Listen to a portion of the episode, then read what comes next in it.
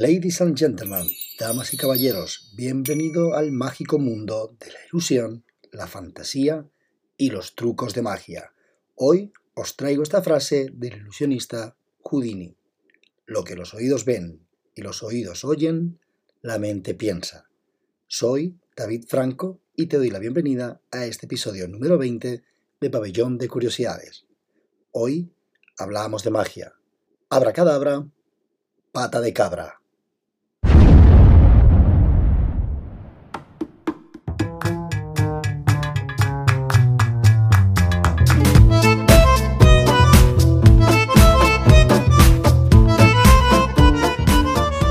Puedo comprender todo lo que soy. San Agustín. Según el mago norteamericano Jamie Ian Swiss, ser mago es el oficio más honesto que existe, ya que te promete que va a engañarte y eso es precisamente lo que hace. El cerebro es incapaz de percibir toda la información que recibe. Tenemos en nuestra retina puntos ciegos y el cerebro anticipa y simula una representación de lo que cree que es lo más lógico.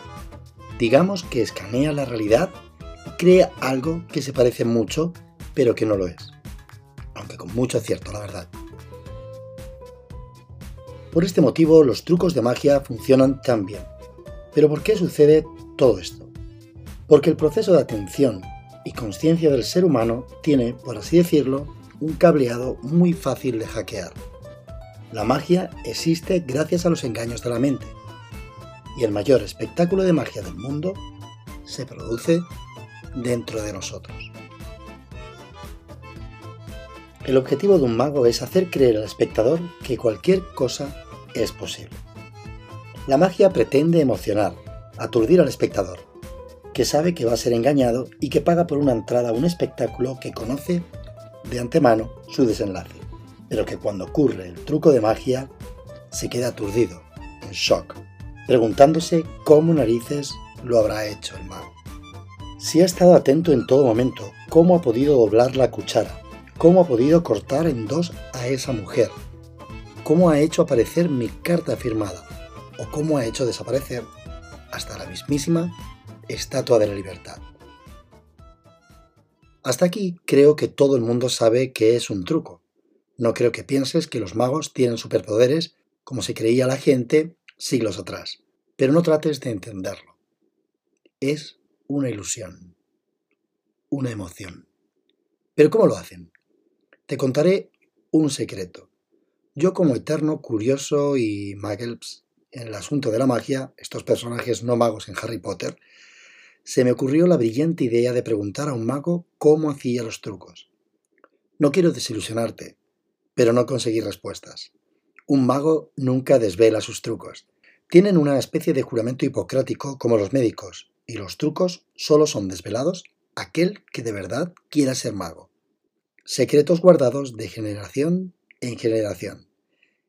Y este aprendiz promete a sí mismo no realizar en público ningún truco de magia sin haberlo practicado muchísimo, para mantener la emoción y la ilusión de la magia, y que el truco perdura en el tiempo. Todo esto sucede porque el cerebro tiene unas limitaciones físicas y metabólicas que durante toda la evolución ha creado una serie de estrategias para sobrevivir. Houdini ya hace 100 años decía que mi cerebro es la clave que define mi mente libre. La retina de nuestros ojos es el primer órgano que mapea la realidad recibimos cada segundo el equivalente a unos 70 gigabytes de información, que esto equivale como a 70 películas aproximadamente, con sus audios y sus vídeos. Esto, como entenderás, no hay quien pueda gestionarlo. Entonces, ¿cómo vemos el mundo? El cerebro tiene que organizarse, captar la realidad, entenderla, procesarla y adaptarse. La información que llega a las retinas se canaliza en un cuello de botella iba al interior del cerebro, a la parte trasera del cerebro, en el área occipital. El problema es que el nervio óptico, este cable que transporta la información del ojo a la parte donde se procesa la imagen, solo puede soportar información de un megabytes por segundo, por lo que es imposible para el cerebro obtener el 100% de la información. ¿Qué es lo que hace entonces? Pues construye, gracias a la memoria temporal y a ficheros que tenemos almacenados, anticipándose a esa realidad y creándola. El cerebro es lento, tardamos como un tercio de segundo desde que la retina capta y llega la información del objeto al cerebro. En realidad, lo que hace el cerebro es predecir, anticiparse. ¿Te has planteado cómo un jugador de béisbol persigue una bola por el aire a una enorme velocidad y corre hacia ella y consigue atraparla con su guante? ¿O cómo instantes antes el bateador, que estaba en la base, es capaz de golpear la pelota con una precisión con su bate? No te comas la cabeza. Nuestro cerebro trabaja así, prediciendo qué es lo que pasarán en esos dos tercios de segundo después de ver la imagen como si fuera un fotograma de una película. De hecho, el cine es uno de esos espectáculos de magia más fascinantes que existen, una acción que se ha grabado entre 25 y 30 frames por segundo. Nuestro cerebro se anticipa y nos crea una imagen como si fuera continua. Damas y caballeros, bienvenidos al maravilloso mundo de la magia. Estas predicciones son certeras casi infalibles. Existe error de predicción, que es lo que nos juega malas pasadas, y nos quedamos embobados, después de un truco de magia que no alcanzamos a comprender qué ha sucedido, cómo ha conseguido el mago incluso ir en contra de las leyes de la naturaleza. Todo esto los magos lo saben y juegan a su favor con este error de predicción. Toda magia tiene que ser imposible y fascinante.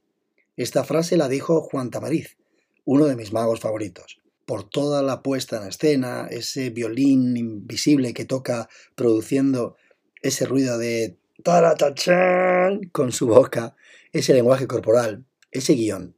¿Por qué un mago desarrolla un hilo conductor que te conduce, que te lleva por donde quiere? Porque es conocedor de ese cerebro lento que tenemos y hace que te enfoques en lo que el mago quiere que prestes atención, para distraerte mientras en realidad realiza su truco, su juego. Los magos se valen de infinidad de herramientas que han ido desarrollando a lo largo de los años. Desde aquel primer mago, del que se tiene conocimiento, Yuri, que hacía trucos de magia a la corte del faraón Keops. A lo largo de estos siglos, los magos han aprendido a manipular la psicología de los espectadores, a hackear procesos cognitivos de nuestro cerebro. Hay un área en nuestra retina, llamada fobia, que apenas un 2% de superficie total de la retina, donde sucede la agudeza visual, donde captamos todos los detalles, y esto produce un fenómeno que llaman los neurocientíficos ceguera al cambio, y esta ceguera al cambio es la que aprovechan los magos para confundirnos.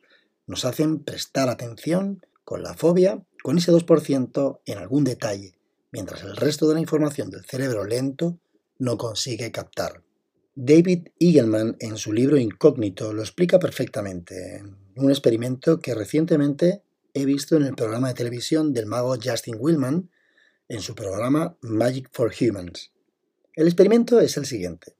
Una persona para a otra por la calle para preguntarle por una dirección, mientras solícitamente el individuo da explicaciones de cómo llegar al lugar. Dos trabajadores pasan justo entre las dos personas llevando un objeto grande, como un espejo o una puerta. En ese preciso instante, otra persona toma el lugar del individuo que había preguntado por la dirección. Cuando los trabajadores han pasado, nuestro personaje engañado sigue dando instrucciones de cómo llegar al lugar sin percatarse que la persona que le había preguntado era otra. Esto pasa gracias a ese fenómeno de la ceguera al cambio. Somos incapaces de recibir toda la información de la escena y nos enfocamos en nuestra explicación y sin darnos cuenta de que la persona es otra.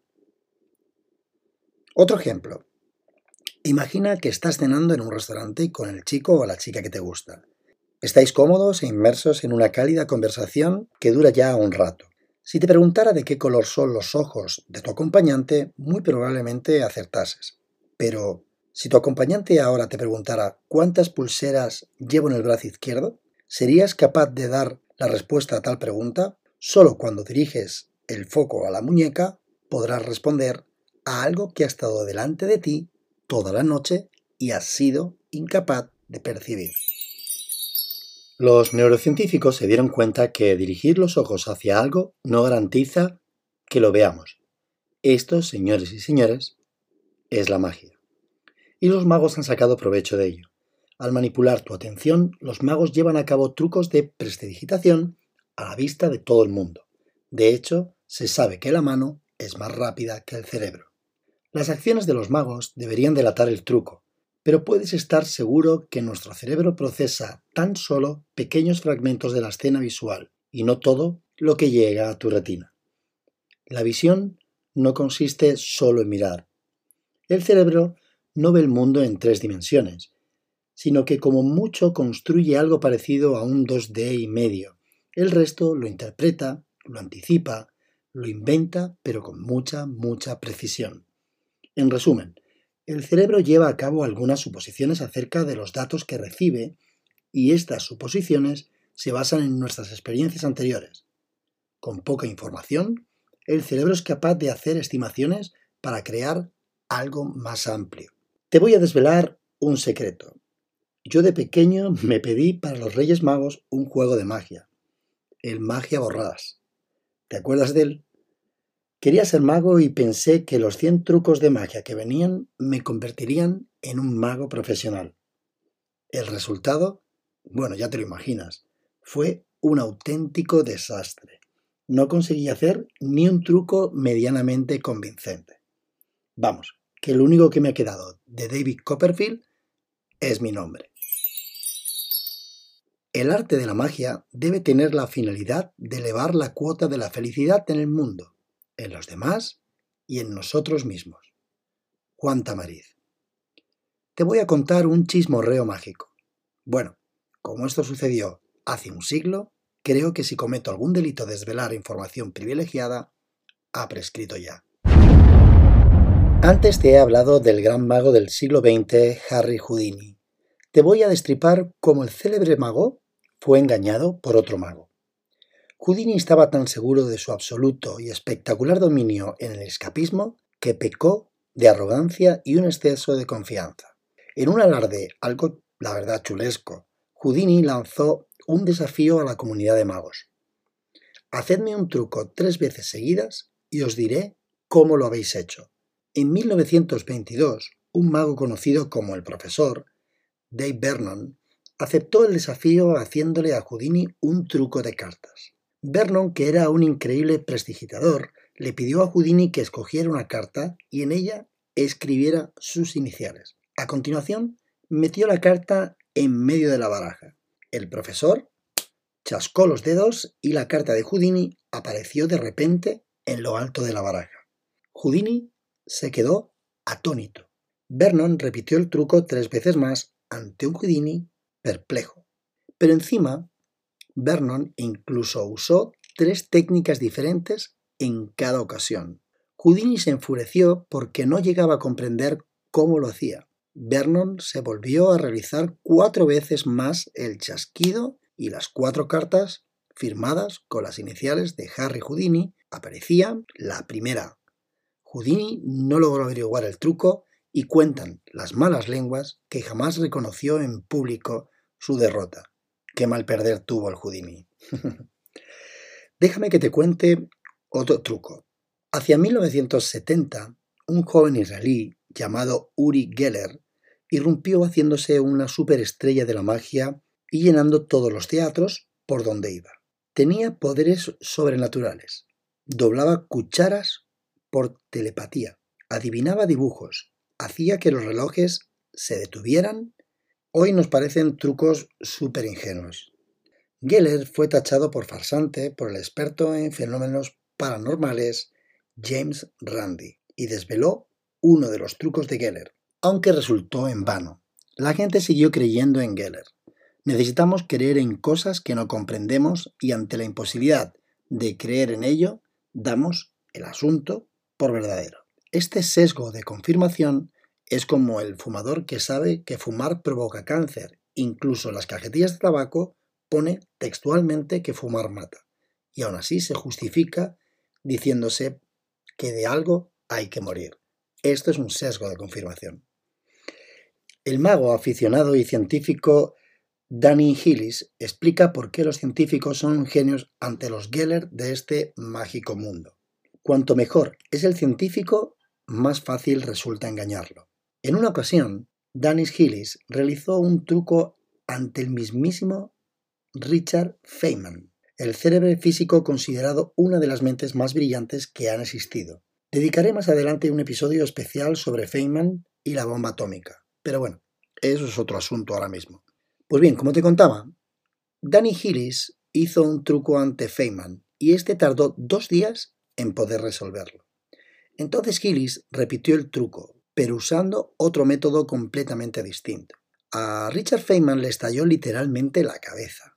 En física los científicos trabajan a conciencia hasta encontrar una respuesta, pero no consideran que pueda haber otro camino. Recuerda que la mano es más veloz que el cerebro. Y hasta aquí el episodio de hoy. Espero que te haya gustado. A mí, la verdad, me ha encantado. Me lo he pasado muy bien escribiendo el guion. Para hablarte de magia y ciencia, me he apoyado en la charla del mago Jorge Blas y el neurocientífico Jordi Camí en Aprendemos Juntos del canal de BBVA.